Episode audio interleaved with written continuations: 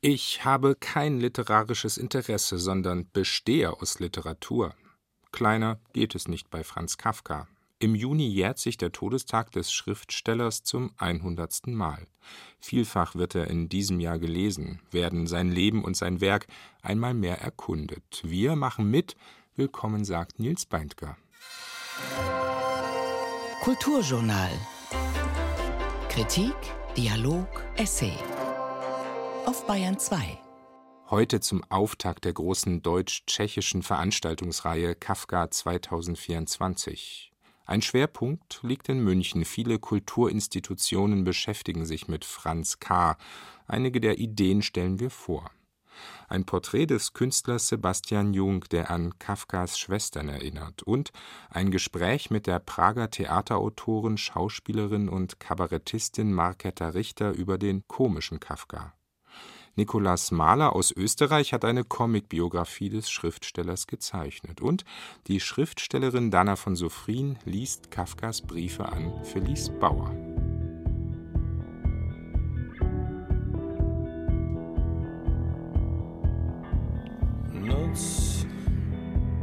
Die Musik in dieser Stunde kommt von der Kafka-Band aus Prag. Krasna Noc. Die Musiker um den Schriftsteller Jaroslav Rudisch und den Comic-Künstler Jaromir 99 haben die Romane des Prager Schriftstellers eindrücklich vertont. Hier sind wir im Prozess unterwegs und auf dem jüngsten Album der Band, Maskenball. Można jsme tu dneska všichni naposledy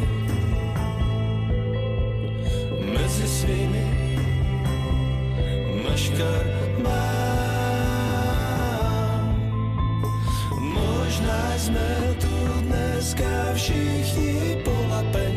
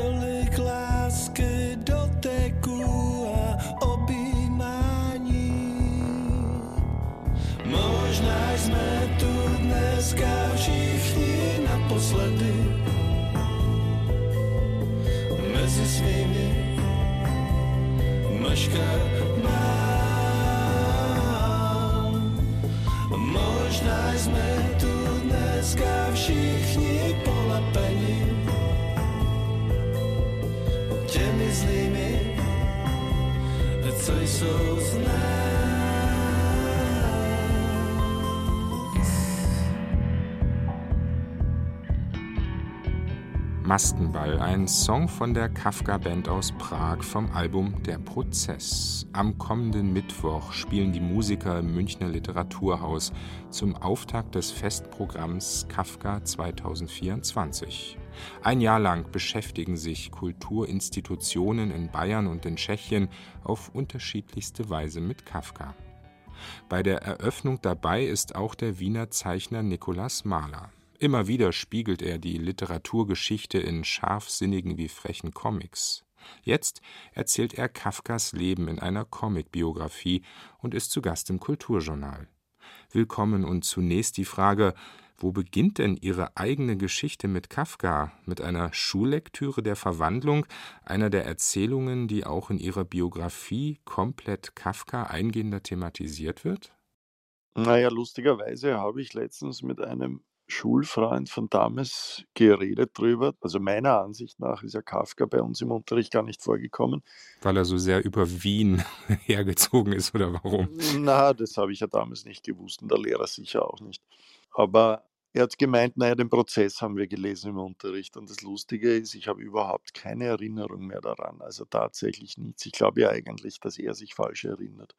Also für mich ist Kafka keine Schullektüre gewesen oder vielleicht habe ich geschwänzt, kann auch sein.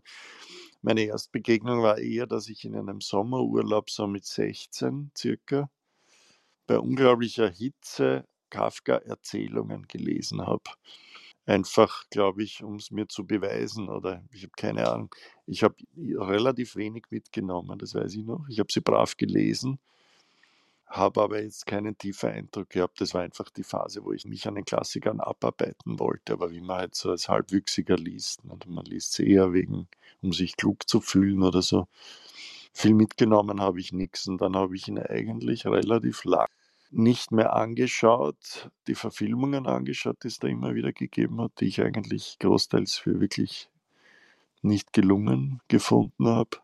Und dann im Zuge von meiner Klassikerreihe da im Surkamp Verlag haben wir gedacht, Kafka wäre schon interessant und habe vor zehn Jahren angefangen, mich damit zu beschäftigen. Bin aber auf keinen grünen Zweig gekommen, weil ich mich nicht für ein Buch entscheiden konnte dann ist es die Biografie geworden. Und in der erzählen Sie auch auf die Verwandlung blickend, Nikolaus Mahler, von Kafkas großer Sorge. Auf dem Umschlag der Buchausgabe könnte das ungeheure Ungeziefer abgebildet werden, in das sich Gregor Samsa eines Morgens verwandelt fand.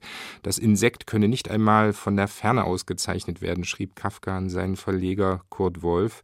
Sie zeichnen den Käfer und fragen, wäre Kafka zufrieden? Ist es leicht oder schwer, Bilder für Kafkas Texte zu finden?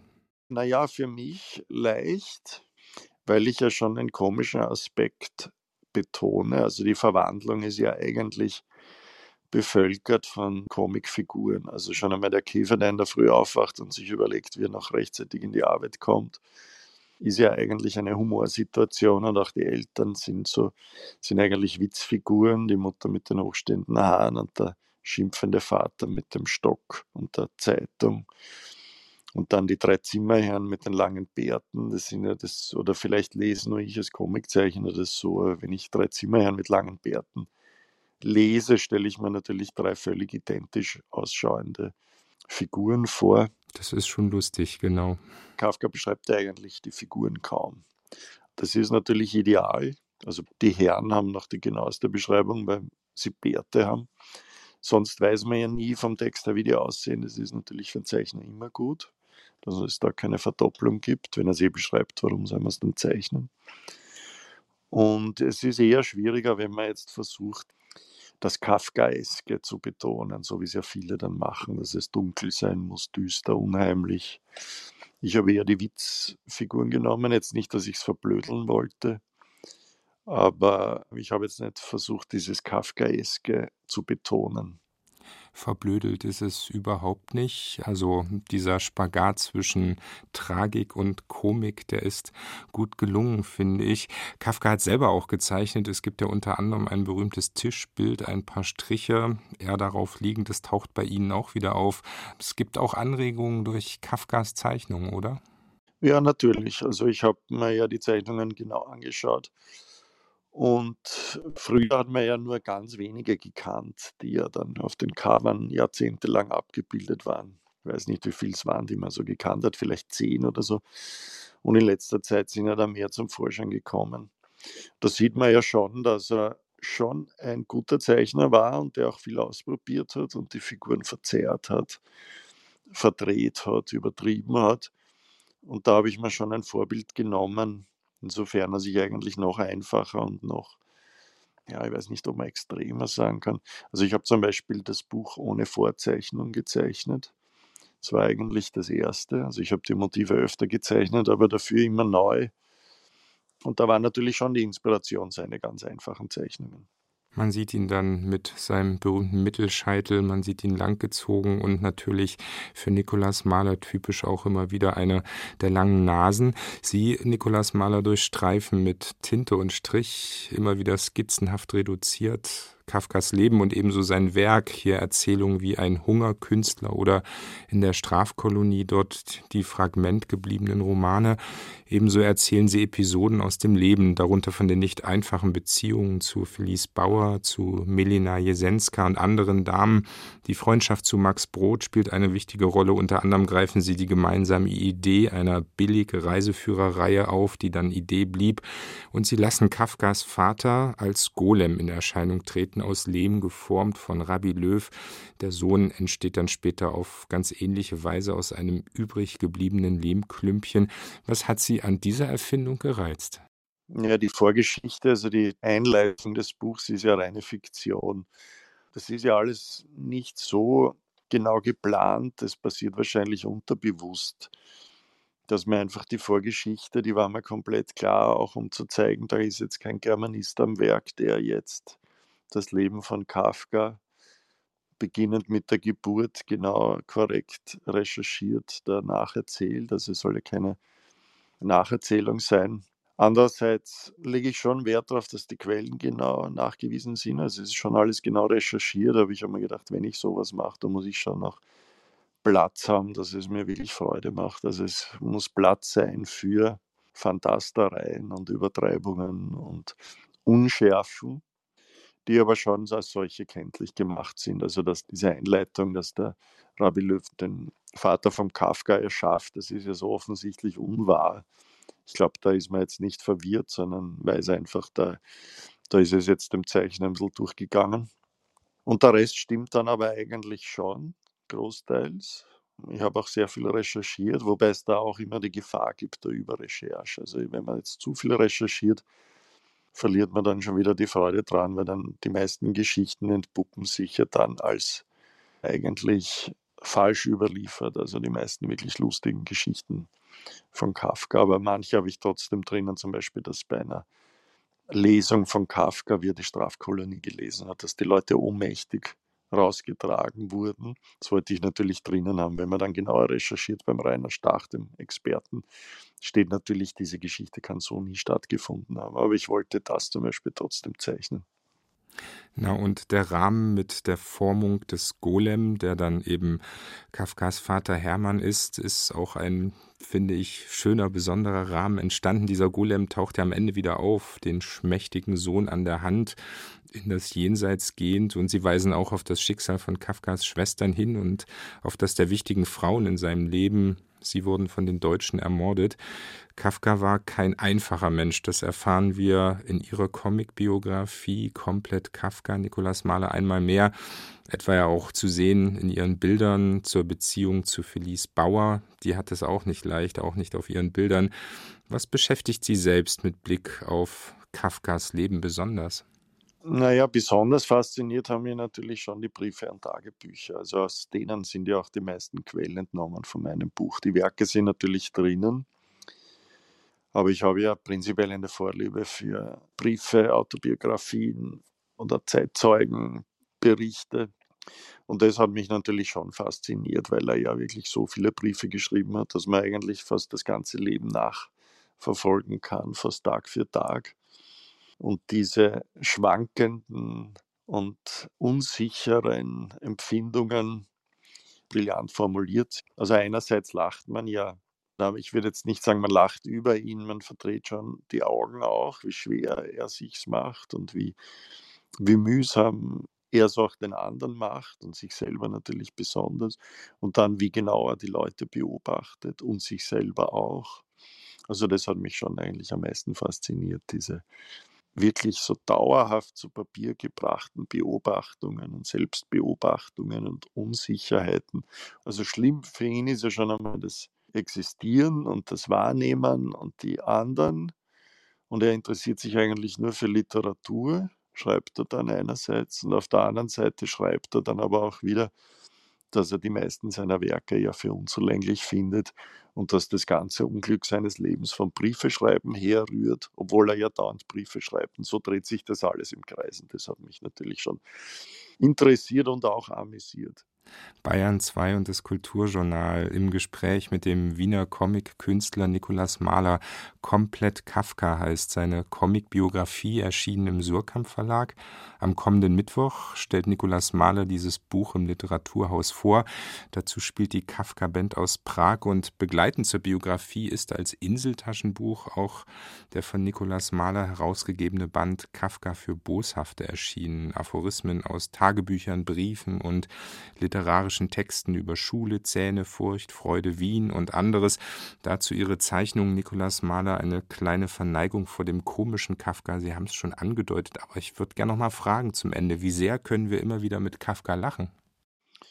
Ich glaube, das kommt ganz auf die Persönlichkeit an. Also jetzt in meiner Beschäftigung mit Kafka bin ich ja drauf gekommen, dass manche ihn ja total ablehnen, was ich amüsant gefunden habe, weil ich immer davon ausgegangen bin, dass eigentlich Kafka ein Autor ist, den niemand wirklich schlecht oder schrecklich finden kann. Aber viele lehnen ihn ja total ab, weil er so unangenehm zu lesen ist und weil er so düster ist und weil er so, so nervend negativ ist für manche. Und da muss man natürlich schon den Humor aufbringen. Natürlich ist er das alles auch. Aber es ist dann schon, die Schraube ist dann eigentlich schon eine Spur zu weit gedreht, also die Schrecklichkeitsschraube, dass man schon auch dann wieder lachen kann. Einfach auch durch diese Formulierungen und oft, ich will ja nicht sagen, dass der Kafka jetzt ein lustiger Autor ist, aber dadurch, dass er Dinge aus so vielen Perspektiven gleichzeitig oft sieht oder auch in einem Satz die Perspektive wechselt, wenn man jetzt das Gespür hat für den Rhythmus, so wie er schreibt und in der Formulierung, kann man, ich würde jetzt sagen, nicht lachen, aber man kann sich amüsieren. Schrecklichkeitsschraube, ein schönes Wort. Nikolaus Mahler, vielen Dank für Ihre Zeit und das Gespräch. Sehr gern. Danke. Was können wir entdecken, wenn wir heute, 100 Jahre nach Kafkas Tod, seine Texte lesen? Diese Frage wird bei Kafka 2024 intensiv diskutiert. Wir haben sie weitergegeben an die Münchner Schriftstellerin Dana von Sophrin. Für die Suche nach einer Antwort hat sie sich Kafkas Briefe an Felice Bauer ausgewählt und überlegt unter anderem, wie es wäre, wenn sich die beiden in digitalen Weiten kennengelernt hätten. Eine Kafka-Lektüre von Dana von Sophrin. In seinem ersten Brief an Felice Bauer vom 20. September 1912 entwarf Kafka ein ganz falsches Bild von sich. Vielleicht log er auch schamlos, vielleicht glaubte er selbst kurz daran. Jedenfalls schrieb er an Felice, dass er die Ankunft eines Antwortbriefes niemals erwarten würde. Zitat Selbst wenn ich einen Brief mit täglich neuer Spannung erwarte, bin ich niemals enttäuscht, wenn er nicht kommt. Und kommt er schließlich, erschrecke ich gern. Zitat Ende.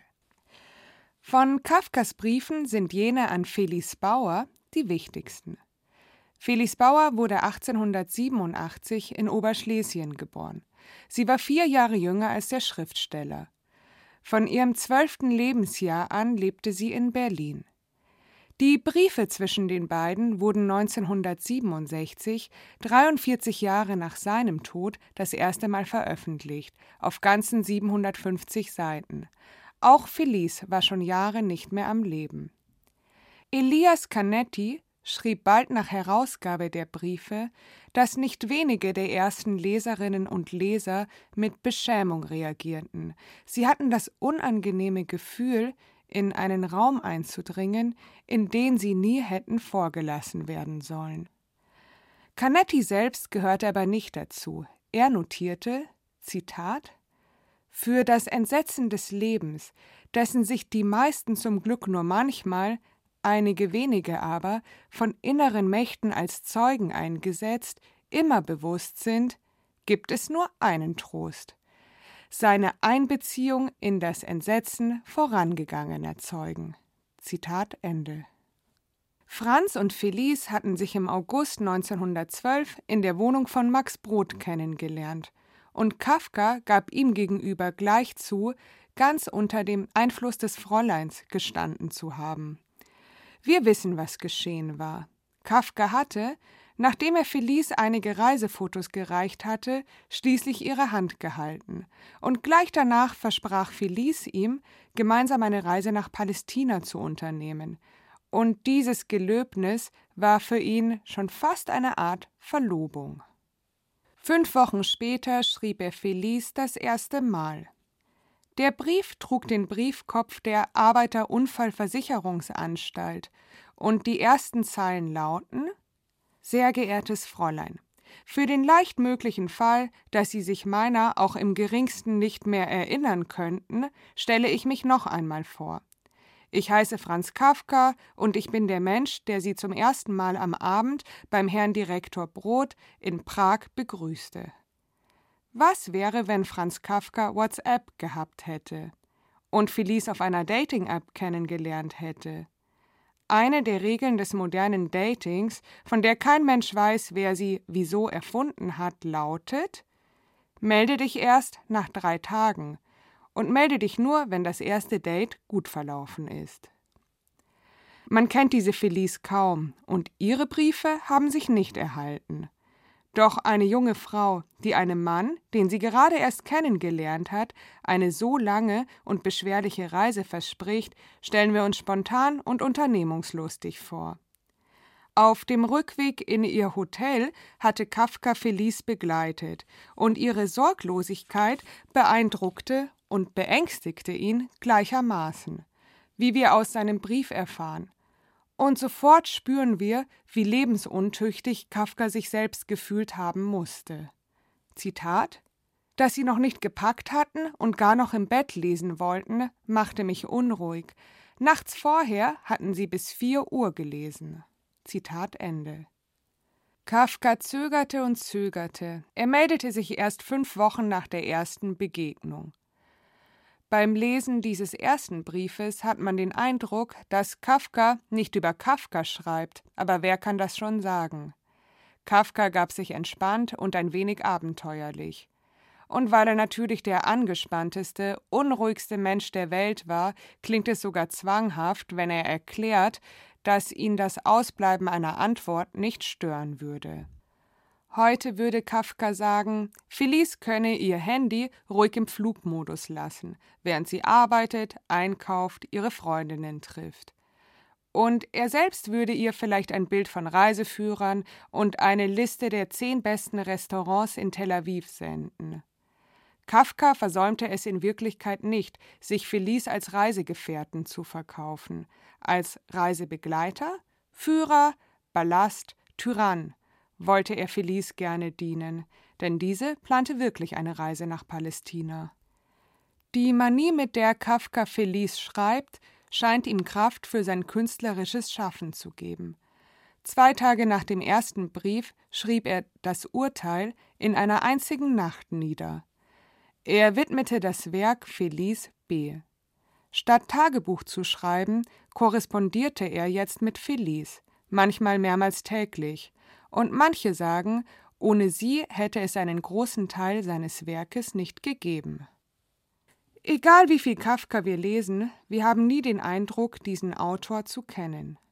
Manchmal glaube ich, unterschätzen wir seinen Humor. Felice Bauers Adresse hat er sich ausgebettelt. Heute würden wir sagen, er stalkt und sein langes Zögern erklärte er damit, dass er nicht recht glauben wollte, dass Felice wirklich in der Emanuel-Kirchstraße in Prenzlauer Berg wohne. Ich war vor ein paar Tagen zufällig dort. Die Kirche ist ein neoromanischer Ziegelbau aus dem ausgehenden 19. Jahrhundert.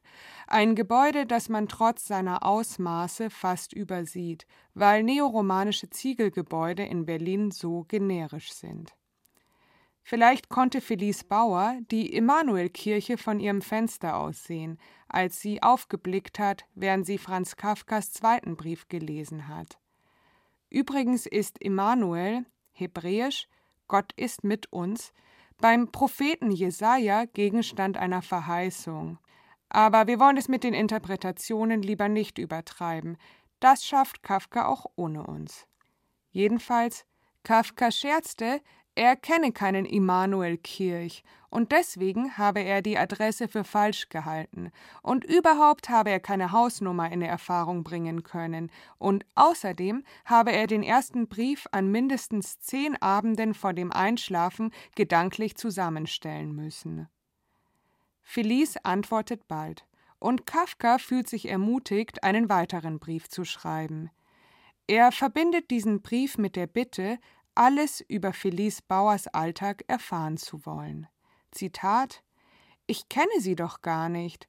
Sie müssen also einmal auch eintragen, wann Sie ins Büro kommen, was Sie gefrühstückt haben, wohin die Aussicht aus Ihrem Bürofenster geht, was dort für eine Arbeit ist, wie Ihre Freunde und Freundinnen heißen, warum man Ihnen Geschenke macht, wer Ihrer Gesundheit mit Konfektgeschenken schaden will und die tausend Dinge, von deren Dasein und Möglichkeit ich gar nichts weiß. Zitat Ende. Schade, dass Felice noch keinen Instagram-Account haben konnte. Kafka hätte sicher gerne durch quadratische Bildchen von Kaffeemischgetränken, blühenden Bäumen, vielleicht der einen oder anderen Party gescrollt. Kafka hätte Felice nicht andauernd nach Bildern fragen müssen. Sie hätte ihm einfach ein paar Selfies geschickt. Oder vielleicht auch nicht? Wir kennen Kafkas klugen, dunklen Blick, die fast ein wenig geckenhafte Haltung, die er auf dem berühmten Foto auf dem Altstädter Ring in Prag eingenommen hat wo er mit Zylinder, Anzug und Obermantel bekleidet, überschlank und elastisch in die Kamera blickt. Wir wissen, glauben wir, um seine großen und kleinen Dramen, aber den Mann kennen wir immer weniger. Und je mehr wir von ihm lesen, desto weiter entfernen wir uns von ihm. Ich hatte mir eigentlich vorgenommen, vor der Kafka-Forschung zu kapitulieren, bevor ich mich überhaupt mit dir auseinandersetzte. Ich dachte, meine literaturwissenschaftlichen Kenntnisse würden nicht ausreichen. Ich dachte, ich würde mich in einem Garten aus Symbolen und Abstraktionen verirren. Aber dann konnte ich es doch nicht lassen, und dann las ich, dass die Professoren und Literaten, die über Kafka nachdenken, Professorinnen und Professoren aus Cambridge und den USA und aus Heidelberg, auch nichts anderes tun als ich. Sie rätseln, was Kafka gedacht hat, als er Grillparzers Briefe gelesen hat. Sie zerbrechen sich den Kopf, warum Kafka von den Frauen gleichzeitig angezogen und abgestoßen war. Sie spekulieren seitenlang über Kafkas Physis, und ich lese und lese und verstehe danach nichts besser, außer dass auch die Professoren von diesem seltsamen Kafka angezogen waren, dass sie auch in seinen Briefen, die uns, während wir sie lesen, aus der Hand fallen, etwas gefunden hatten, das sie an sich selbst erinnert haben muss. Ich stelle mir vor, wie diese Professorinnen, genau wie ich, Stellen aus den Briefen mit ihren iPhones fotografieren und an ihre Ex-Freunde schicken oder in ihre Tagebücher schreiben. Vielleicht folgende Zeilen? 1.23 Uhr. Nein, ich bin nicht unruhig, Felice. Das ist nicht das Wort. 1.23 Uhr. Aber du willst mich nicht haben. 1.23 Uhr. Du willst mich nicht haben. 1.24 Uhr. Nichts ist klarer. 1.24 Uhr. Wenn du mich aber doch haben willst, dann ist dieses Wollen vor lauter Lauigkeit ganz unsichtbar. 1.26 Uhr. Deine Hand scheinbar zu halten, während du durch zehn Tage dich von mir gänzlich abgewendet hast, das kann ich nicht ertragen. 1.27 Uhr. Ich habe das Frankfurter Schweigen ausgehalten, ohne eine Erklärung von dir bekommen zu haben. Dieses letzte Schweigen ist für mich zu viel und wäre zu viel für einen zehnmal stärkeren Menschen. Ich will nicht vorrechnen, was sonst noch für meine Deutung spricht, wenn ich auch im letzten Grund zugeben muss, dass ich dich nicht verstehe. 1.29 Uhr. Ein Unrecht habe ich dir getan. Du hast wirklich Sonntagabend geschrieben. Ich habe den Brief erst heute bekommen. Die Postbeamten müssen die Unsicherheit meiner Hände haben. Aber der Inhalt des Briefes macht mein Unrecht wieder gänzlich gut. Am 28. März 1913 hatte der 29-jährige Franz Kafka diese Zeilen an Felice Bauer geschrieben. Ich habe aus der ersten Hälfte des Briefes WhatsApp-Nachrichten gemacht, sonst ist er unverändert. Warum sollten wir heute noch Kafkas Briefe an Felice lesen? Weil das tollste Paar der Welt ein Paar ist, das niemals zusammengekommen ist. Und weil wir etwas darin finden, das wir vielleicht gar nicht gesucht haben. Etwas, das kompliziert und uneindeutig ist. Etwas, das dem, was wir Identität nennen, ganz widerspricht.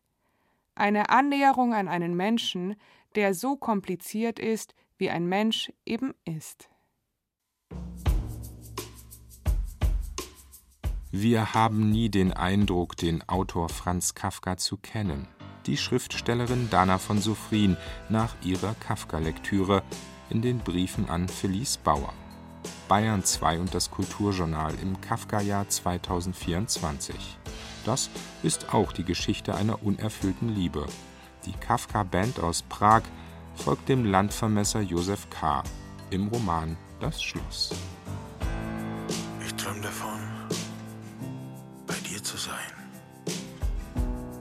Ohne Unterbrechung. Auf der Erde ist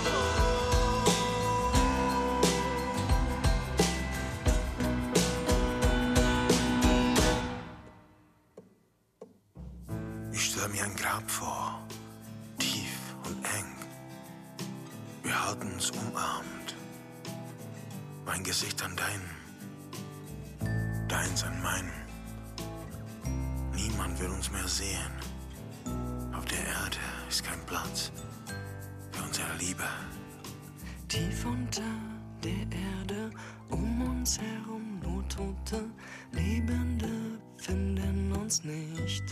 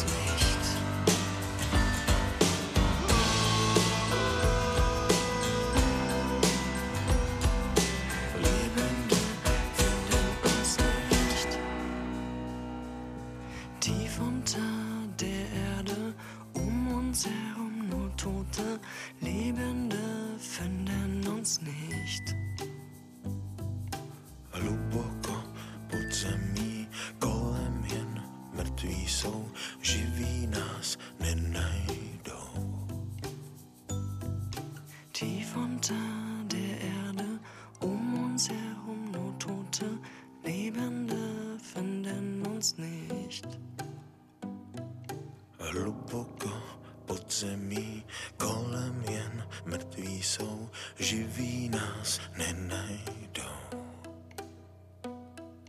Tief unter der Erde, um uns herum nur Tote, Lebende finden uns nicht. Tief unter der Erde, um uns herum nur Tote, nás finden uns nicht. Grab, die Kafka-Band aus Prag und ein Song vom Album Das Schloss ihrer ersten Kafka-Platte. Zu den vielen Kulturinstitutionen, die sich am Projekt Kafka 2024 beteiligen, gehört das Jüdische Museum in München. In der kommenden Woche wird dort eine Installation des Künstlers Sebastian Jung präsentiert über Kafkas Schwestern. Sebastian Jung hat immer wieder schon in München gearbeitet, unter anderem hat er den NSU-Prozess zeichnend begleitet und eine Installation am Prozessort gestaltet. Jetzt erinnert er an die drei Schwestern von Franz Kafka und damit an die Gewaltgeschichte des 20. Jahrhunderts. Julie Metzdorf. Ein großer Kubus erhebt sich im Foyer des Jüdischen Museums, gebaut aus einfachen Spanplatten. Auf einer Wand drei Porträts, gemalt in Aquarell. Es sind die Gesichter dreier Mädchen. Die Farben sind kräftig, das passt zu den kindlichen Gesichtszügen. und überrascht zugleich. Verbindet man die Aquarelltechnik doch eher mit luftig leichten Pastelltönen. Dazu der Untergrund, derb und roh, irgendwie unfertig. Die Installation des Künstlers Sebastian Jung wirft mit ihren wenigen Elementen viele Fragen auf. Weich fließende Farbfelder auf kratzbürstigem Allerweltsmaterial, bekannt als OSB. Hinter Glas geschützte Kunstwerke auf Billigholz aus dem Baumarkt. Nein, das ist alles nicht ganz so harmonisch, nicht ganz so kindlich verspielt, wie es auf den ersten Blick erscheint. Sebastian Jung wurde 1987 in Jena geboren und studierte Kunst und Gestaltung in Weimar. Er arbeitete zunächst als Grafikdesigner. Habe dann aber gemerkt, dass ich dann extrem begrenztes Ausdrucksmöglichkeit habe. Also die ganzen Ambivalenzen und diese ganzen Unsicherheiten und die Unklarheiten, die ich habe, die äh, kriege ich ja im Grafikdesign gar nicht hin. Und dann habe ich festgestellt, dass ich zwar mit der Kunst viel unschärfer bin im Sinne von, das ist als Ergebnis raus, aber die Möglichkeit dessen, was ich auslösen kann, das ist unendlich. Sebastian Jung geht es um eine offene Ästhetik, um das nicht Greifbare, nicht mit einem Wort benennen oder in einem Symbol Zeigbare, um die feinen Nuancen einer Sache. Die drei Aquarelle im Jüdischen Museum zeigen die Schwestern Franz Kafkas. Jung hat sie nach schwarz-weißen Kinderfotos gemalt. Er hat den Schwestern grüne Augen gegeben, knallrote Haare, einen blauen Mund. Es ist, als sagten diese Bilder, alles ist möglich. Drei Kinder, eine Million Möglichkeiten von Zukunft und Leben. Doch während Kafka 1924 an den Folgen seiner Tuberkuloseerkrankung starb, wurden seine Schwestern im Holocaust von den Nazis ermordet. Eine Gedenktafel am Familiengrab in Prag erinnert an Elli, Walli und Ottla, wie der ältere Franz seine Schwester nannte, Gabriela Hermanowa, Valerie Polakowa und Ottilie Davidowa. Wer Kafka hört, denkt an literarische Meisterwerke, an das Schloss, den Prozess, an Verwandlung und Urteil und vielleicht auch an den Brief an den Vater. Dass Kafka Schwestern hatte, wissen hingegen nicht viele. Das will die Installation Kafkas Schwestern ändern. Und mir war aber klar, das ist ein Thema, das muss auch mit fachlicher Kompetenz und mit einer Expertise behandelt werden. Das ist mir als Einzelperson zu groß. Sebastian Jung arbeitet immer wieder gern mit Wissenschaftlern zusammen. Es gibt Themen, die kann und will er nicht allein angehen. Er nähert sich dem Thema über die Kunst. Im Fall der Schwestern übernahm Kuratorin und Literaturwissenschaftlerin Lara Theobald die historische Forschung. Sie hat die Lebensläufe der drei Frauen neu recherchiert. Die Quellenlage ist dünn. Fast alle Informationen stammen aus den Briefen Kafkas und enden mit seinem Tod 1924. Elli und Walli heiraten recht früh, verlassen das Elternhaus und werden dem Bruder bald fremd.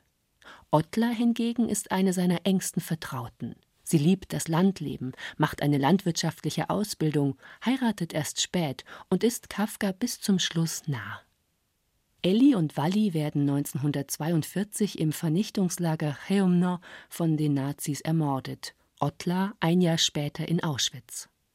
Die Aquarellfarben auf den Porträts der Schwestern zerfließen weich auf dem Papier. Es steckt immer ein gewisses Maß an Zufall in dieser Maltechnik. So wenig wie die Formen, hat man das Leben in der Hand. Die kräftigen Farben machen die Mädchen stark, die fließenden Formen lassen sie zugleich verletzlich erscheinen. Das Material hat entweder selber eine Verletzlichkeit und es kommt eine Härte hinzu oder andersrum. Das Material hat eine Härte und es kommt eine Verletzlichkeit hinzu. Die jetzt nicht in Öl zu malen, ist natürlich eine Entscheidung. Die Härte kommt aus dem Untergrund, aus den Spanplatten. Sebastian Jung hat so manches Mal mit diesem Material gearbeitet. In einer Installation in der Plattenbausiedlung Jena-Winzerla hat er sich mit der recht eigenartigen Auseinandersetzung mit der DDR-Vergangenheit beschäftigt. In einer anderen Arbeit thematisiert er den NSU-Prozess in München als künstlerische Intervention im Justizzentrum in der Nymphenburger Straße hat er eine Gerichtsverhandlung auf einer dieser Platten nachgebildet. Richter, Angeklagte und Vertreter der Öffentlichkeit bilden eine Art Kreis, fast wie in einer Zirkusarena. Die Mitte aber bleibt seltsam leer, ein Symbol für all die Dinge, die dieser Prozess nicht klären konnte. In den 90ern ist es einfach ein sehr virulentes Material gewesen, weil die Baumärkte gekommen sind und diese Platten und diese ganzen Sachen sehr stark aufgetaucht sind. Es ist ein Material, was überall drunter ist, bevor die Verschalung kommt. Die USB-Platte ist eigentlich überall die Drunterkonstruktion. Und ich versuche eigentlich, das Ganze runterzuschälen und die sozusagen die Unterkonstruktion freizulegen. Die Spanplatte als tiefenpsychologisches Material. Auch deshalb passt sie so gut zu Kafka. Die jahrzehntelange Unsichtbarkeit von Kafkas Schwestern erzählt viel über die Seele unserer Gesellschaft. Frauenbiografien interessierten lange nicht so sehr. Franz Kafka gilt heute als Symbolfigur des deutschsprachigen Prager Judentums. Dabei sind es die Biografien seiner Schwestern, die beispielhaft für die Vernichtung durch die Deutschen stehen. Den Anfang seiner künstlerischen Auseinandersetzung mit Kafka machte Sebastian Jung im letzten Jahr für die Villa Stuck und das Projekt Kafka 1924. Für die dortige Gruppenausstellung schuf er ein kafkaeskes Jugendzimmer. Je mehr ich mich mit diesen Fragen Kafkas beschäftigt habe, habe ich festgestellt, Kafkas Stärke ist dieses Subjekt. Das Subjekt in den Bedingungen. Wie das Subjekt mit dem umgeht. Für mich ist das, was ich aus Kafka rausziehe, enorm das. Immer dieses Subjekt, diese Einzelperson, die sich dem stellen muss und in dem Konflikt ist. Die Idee eines Subjekts im Konflikt mit der Außenwelt führte den Künstler in seine eigene Jugend. Das kafkaeske Jugendzimmer wurde zu einer Installation über das Gefühl des Erwachsenwerdens im Nachwendechaos der 90er und 2000er Jahre. Vollgekritzelte Schulbänke, Blumensträuße voller Kleinkram am Stiel, die an überquellende Stiftegläser erinnern, und vor allem eine ganze Wand voller Handyzeichnungen auf den Seiten des DDR-Jugendweihebuchs Weltall Erde Mensch. Mit einer kafkaesk hohen Auflage von vier Millionen Exemplaren das erfolgreichste Druckwerk der DDR. Aber niemand hat es je gekauft und vermutlich hat es auch niemand gelesen. Sebastian Jung geht es in seiner Arbeit immer um den Menschen. Und er geht dorthin, wo dieser Mensch Probleme hat, wo Konflikte schwelen. Egal ob politische, soziale, ökonomische oder emotionale Missstände, Sebastian Jung geht genau dorthin, und zwar wortwörtlich. Er zeichnet live vor Ort, in Einkaufszentren, auf der Straße, auf Querdenker-Demos, bei Ausschreitungen. Seine Zeichnungen folgen immer dem gleichen Prinzip. A5-Format, Bleistiftstärke HB, wenig Striche, fast nur Konturen, keine Schraffuren. Und vor allem schnell und unmittelbar. Nichts ist umständlich konstruiert, es gibt keine Skizzen, und sie werden auch nicht selbst zur Skizze für irgendein Gemälde. Die Drei-Minuten-Zeichnung als Serie selbst ist das Werk. Das Zeichnen, der Prozess vor Ort, der ist erstmal wichtig, vor Ort körperlich zu sein. Nicht irgendwo distanziert zu sitzen, sondern vor Ort zu sein. Auf der Demonstration, und dort dem Menschen gegenüberzustehen, der da in seiner Wut so an die Grenze kommt, dass er nicht mehr weiter weiß, dass er so rumschreien muss. Sebastian Jung hat eine klare politische Haltung, aber er ist kein Aktivist. Er beobachtet, stellt alle Seiten dar, auch die Gegendemonstrationen, die Antifa, die Black Lives Matter Anhänger. Mit ihren wutverzerrten Grimassen und ungelenken Armen und Beinen wirken alle Gruppen gleichermaßen bizarr. Demonstrationen und Proteste und so weiter finde ich sehr wichtig. Das muss auch auf der Straße verhandelt werden. Da braucht es Leute, die dagegen gehen. Aber ich persönlich bin Künstler und arbeite mit Mitteln der Kunst. Jungs Themen sind heftig, doch seine Zeichnungen muten kindlich an.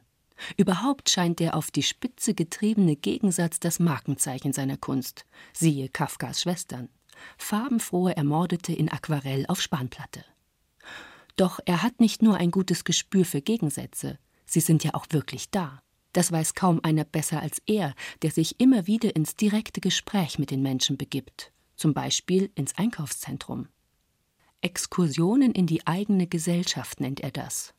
Und wenn er in einer Shopping Mall in Ostdeutschland eine illusionistische Wandmalerei entdeckt, die das Meer zeigt und mit Hilfe von antiken Säulen der Italiensehnsucht frönt und er dann direkt vor diese Wand eine Büste von Karl Marx stellt, dann ist das vor allem eines wahnsinnig lustig. Jungs Humor macht ihn zum Antipopulisten par excellence, macht vieles überhaupt erst erträglich.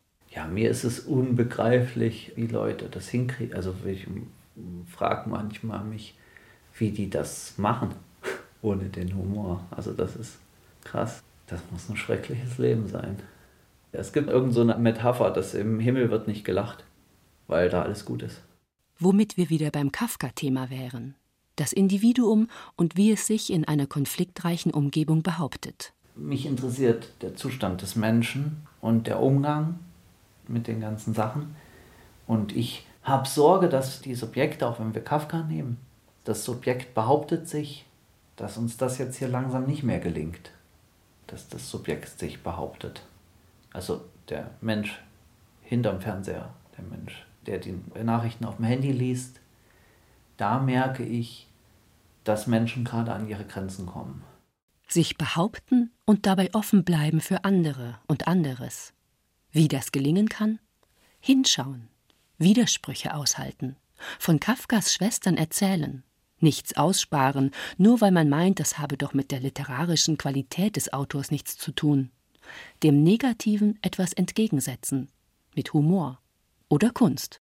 Ich glaube fest an die Kunst, dass man da langfristig Konflikte richtig verhandeln kann und richtig in Emotionssachen reingehen kann. Sebastian Jung und die Auseinandersetzung mit Kafkas Schwestern, ein Beitrag von Julie Metzdorf. Sebastian Jungs Installation ist ab Donnerstag im Jüdischen Museum in München zu sehen. Der Künstler ist auch an der Kafka-Ausstellung in der Villa Stuck beteiligt, die noch bis zum 11. Februar läuft. Bayern 2 und das Kulturjournal, heute zu Ehren von Franz Kafka und mit einem kleinen Ausblick auf all das, was in München und anderswo entsteht in der Auseinandersetzung mit diesem Erzähler, mit seinem Werk und seinem Leben. Eine Kabarettbühne in Prag, das erste deutsch-tschechische Kabarett, das Thema, arbeitet im Augenblick an einem Stück über den Schriftsteller mit dem Titel Kafka 724. Marketta Richter, in Brünn geboren und in Wien aufgewachsen, gehört zum Ensemble. Willkommen, Frau Richter, im Kulturjournal und eingangs die Frage, was interessiert Sie und Ihre Kolleginnen und Kollegen im ersten deutsch-tschechischen Kabarett an Kafka, einem so endlos gelesenen Schriftsteller? Hallo, hallo, ich begrüße Sie auch. Also unser Kabarett ist ja deutsch und tschechisch, also zweisprachig und es ist ganz natürlich entstanden, weil einfach deutschsprachige Schauspieler die eine Doppelidentität haben, eben in Prag angefangen haben zu arbeiten, weil sie in Prag leben aus verschiedensten Gründen. Und da haben Sie ja mit Kafka auch einen wichtigen Gewährsmann, also weil er ja nun auch deutschsprachig in Prag lebte. Ja, genau. Deshalb hat uns der Kafka interessiert, weil er eben in einer Zeit in Prag gelebt hat und arbeitete, als Prag noch sehr zweisprachig war, also oder dreisprachig, viersprachig also wo die deutsche Literatur in Prag noch äh, sehr lebendig war. Oder man könnte sagen deutsch-jüdische Literatur. Das ist ein Punkt, der uns sehr interessiert an Kafka. Dann ist das natürlich auch so, dass wir natürlich sehr daran interessiert sind, Sachen, die klischeehaft sind. Man könnte sagen, Kafka ist ja irgendwie so auch so ein Prager Klischee aufzuarbeiten und eine andere Perspektive zu zeigen. Das ist das, was uns interessiert. Also gar nicht so jetzt klassisch Kafka, sondern einfach mal den Kafka etwas anders darzustellen oder den Bezug zur heutigen Situation, zu uns Künstlern im Kabarett darzustellen. Kafka und Komik, Marketta Richter, bringt man ja eher selten zusammen. Aber dabei gibt es in seinem Werk trotz aller Tiefe und auch trotz einer oft spürbaren existenziellen Dunkelheit immer wieder hochkomische Stellen. Wo begegnet denn Ihnen selbst bei der Arbeit am Kabarettprogramm und für das Kabarettprogramm ein komischer Kafka? Einerseits gibt es da wirklich Stellen, wo man lachen muss, weil das so absurd ist. Ich meine, selbst bei der Verwandlung, wenn man sich das vorstellt, dass man als Käfer aufwacht oder so, oder das Absurde im Prozess. Also es gibt da sehr viele Stellen, die finde ich so grotesk. Ja. Aber was mich persönlich zum Beispiel sehr aufheitert, ist in seinen Briefen, wenn ich seine Briefe an die verschiedensten Frauen lese, muss ich immer wieder darüber lachen, wie Kafka immer wieder sich verlobt hat und immer wieder gedacht hat, dass er heiraten wird und wirklich jedes Mal mit den Frauen so einen Handel geführt hat. Ja, ich, ich meine, wir heiraten, aber ich bin ja nicht so gut fürs Eheleben, aber trotzdem willst du mich. Er hat sich also quasi ständig dieses Ambiguose oder wie man sagt, hat er sich ständig in diesem Zwielicht präsentiert. Also ich bin Schriftsteller und ich brauche da meine Freiheit, ich brauche meinen Raum. Also ich bin kein guter Ehemann, aber eigentlich möchte ich heiraten. Ich habe diesen gesellschaftlichen Wunschzwang, wie auch immer, und hat den Frauen, also die haben ihm ja jedes Mal geglaubt. Und er war wirklich fast verheiratet, könnte man sagen, einige Male. Und dann hat er wieder die von der Hochzeit oder von der Heirat gegeben, abgelassen. Genau. genau, und hat, hat das aufgelöst. Und sowas ist immer wieder passiert. Und das finde ich schon sehr grotesk. Also, dass man jedes Mal in die gleiche Falle fällt. Die Frauen werden das wahrscheinlich weniger komisch gesehen haben.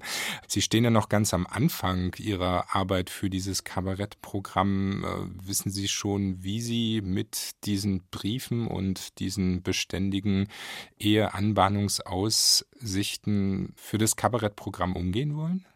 Darüber habe ich eigentlich jetzt über Weihnachten nachgedacht. Also die Briefe selber, es gibt einige Passagen, die sehr witzig sind, eben wie er den Frauen schreibt. Es gibt ja eigentlich fast keine erhaltenen Briefe der Frauen an Kafka. Also die hat er ja vernichtet anscheinend. Und mich verlockt ja, ihm Briefe zu schreiben. Ja. Ich würde wahnsinnig gerne versuchen, an Kafka aus der Position einer Frau, seiner, was weiß ich, Geliebten, ihm Briefe zu schreiben und diese Briefe jetzt einfach vielleicht zu mystifizieren oder irgendwie in diesem Stück zu verwenden als die Briefe an Kafka der und der Frau oder fiktiv auch, was weiß ich, weil unser Kabarett bietet ja auch einen Raum für Mystifikation und ich bin jetzt gerade dabei, eben Liebesbriefe entstehen zu lassen. Dann sind wir sehr gespannt, äh, wie diese Briefe dann klingen, welche Briefe da entstehen. Für uns noch gefragt, Sie sind ein deutsch-tschechisches Kabarett. Ähm, Sie spielen dann auch zweisprachig, oder? Ja, ja, wir spielen zweisprachig immer. Die Übersetzung ist quasi ins Spiel eingebaut. Die erste Sprache, es wird immer Deutsch gesprochen und dann Tschechisch übersetzt oder umgekehrt. Also eigentlich wechselt das ziemlich. Und wir spielen ja mit der Übersetzung so, dass sie quasi nicht eins zu eins ist, sondern ein paar Abkürzungen hat oder ein paar Witze mehr dazu oder Interpretationen, persönliche Interpretationen oder persönliche Meinungen dazu. Also ich muss sagen, die Übersetzung ist eigentlich immer so ein humorvolles Plus also auch ein Spiel mit den beiden Sprachen. Sie, Marketta Richter, sind im Augenblick mitten in der Arbeit am Stück. Es entsteht gerade, die Premiere ist am 16. März in Prag. Im April gibt es dann ein Gastspiel in München. Welche Themen interessieren Ihre Kollegen in der Auseinandersetzung mit Franz Kafka, mit seiner Biografie und seinem Werk? Ja, das ist verschieden. Jemand ist sehr auf dieses Körperliche zum Beispiel angelegt. Kafka hat ja Yoga gemacht selber. er hat auch sehr gesund gelebt, beziehungsweise er hat versucht, gesund zu leben. Sein Lebensstil war natürlich nicht gesund, weil er hat eigentlich gearbeitet und hat dann in der Nacht geschrieben. Das heißt, ja, wenig geschlafen und so. Aber er hatte gesunde Ambitionen, könnte man sagen. Also da gibt es auch sehr viel Körperliches, was zum Beispiel einen Performer oder zwei Performer interessiert, dieses Körperliche von Kafka auf die Bühne zu bringen. Ja, dann gibt es noch andere Sachen, wie zum Beispiel die Vermarktung von Kafka. Da möchte ich nicht viel verraten, weil wir noch nicht genau wissen, wie und wo das hinführen soll. Aber ich meine, Prag ist ja voller Kafka.